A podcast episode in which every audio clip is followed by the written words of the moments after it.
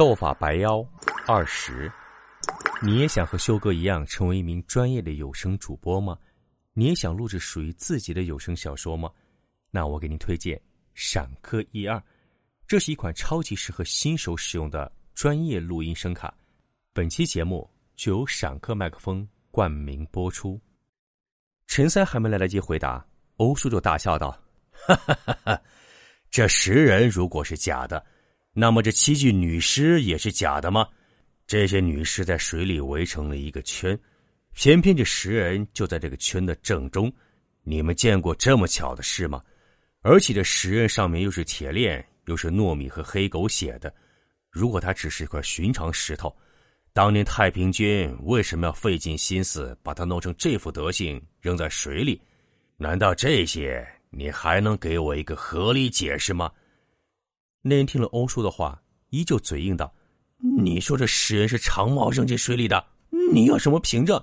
拿不出证据来，你就是信口雌黄。”欧叔笑道：“诸位都是靠水吃饭的，和水打交道肯定比我们多。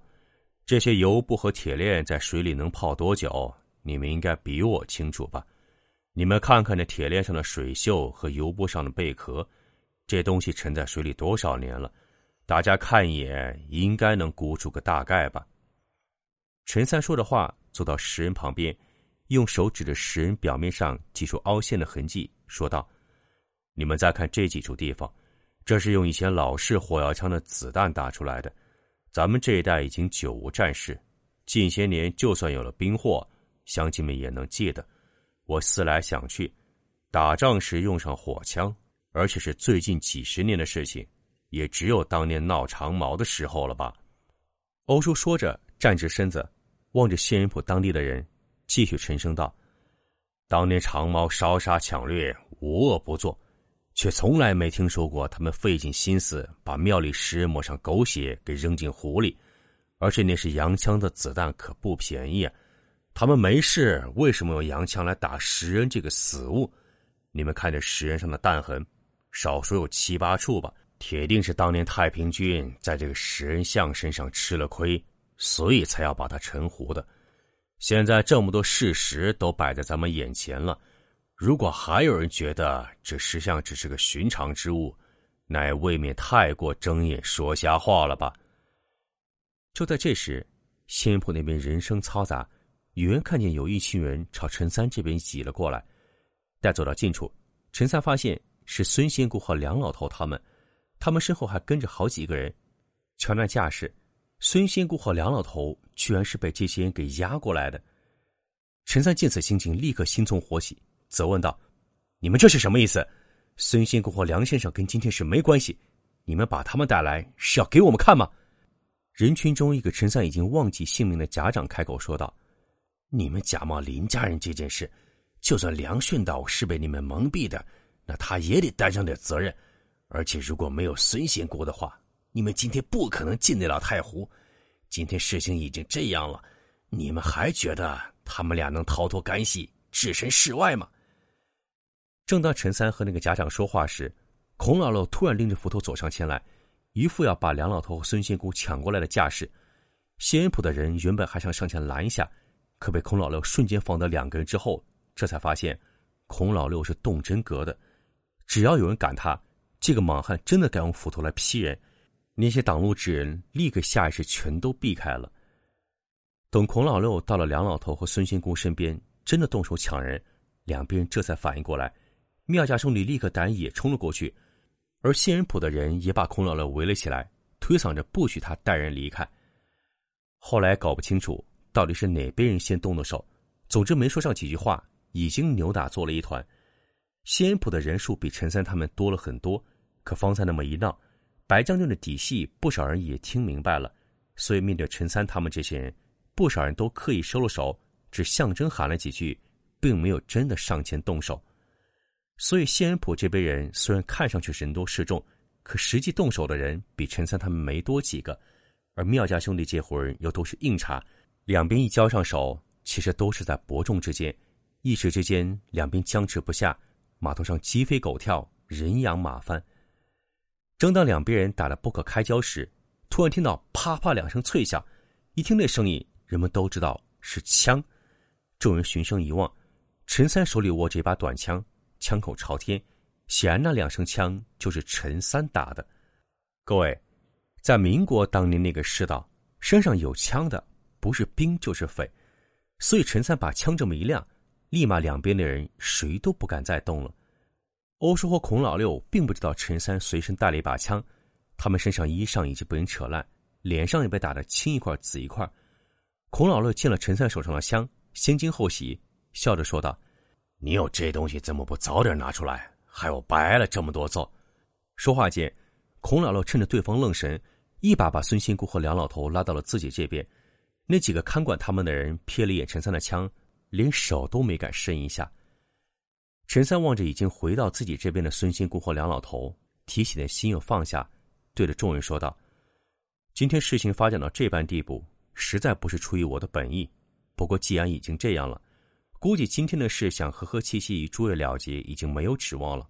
不如这样。”说着话，陈三走到石像跟前，先是一指那几具女尸，说道：“这些女尸需要找地方烧掉、埋掉，不然万一尸变。”倒霉的是仙人浦的诸位乡亲，至于具体怎么处理，我们会帮忙，这一点诸位可有异议？听了陈三这话，不管是妙家兄弟这边的人，还是仙人浦的其他百姓，没有一个人反对的。就连之前闹得最凶的吴三太爷他们，也都没有多说一句话。毕竟这几具女尸陈年不腐，听着就让人觉得不寒而栗。再加上妙二刚才说的水银那些吓唬人的话，所以听说陈三要处理这些女尸。自然不会有人反对，哪怕他们昔日是白将军的新娘，可如今在众人眼里，他们就是寻常的女尸。对于仙人堡的乡民来说，尸体肯定是越早处理越好。眼见女尸的事情没有意义，陈三又指着脚边的石像说道：“至于这个石像，它究竟是不是白将军的真身，我觉得咱们没有必要为这事争吵。反正我现在就准备把它砸了，这事不是立马就清楚明了了吗？”此言一出，百姓中又是一阵哗然。陈三显然对此早有准备，他停顿了一下，等人群稍稍安静之后，才继续说道：“如果这石像真的是什么寻常东西，与白将军毫无关系，那这东西是我们捞出来的，我们把它砸了，那也是我们自己的事情。难不成整个太湖都是你们仙人谱的吗？所有太湖里捞出来的东西，你们都想争着分一杯羹？”说完。陈三又冷笑道：“哼，如果这食人像真的就是那位白将军，还有你们所说的有天大的神通，那么我一个凡夫俗子又怎么能伤得了他呢？如果他连我这样一个普通人都没法对付，你们供奉他有什么意义呢？不如给我献个生祠，日后大家来拜我好了，我一定保佑大家太平安康。”陈三说完这话，再也无人敢反对。陈三所说的。正中众人此时的心事，那白将军到底是正是邪，根本无需多言。这么多年了，仙浦本地的百姓怎么可能不清楚呢？大家之所以心照不宣，把白将军当成乡神世代祭奉，无非就是祈求白将军能保佑这一方水土的平安。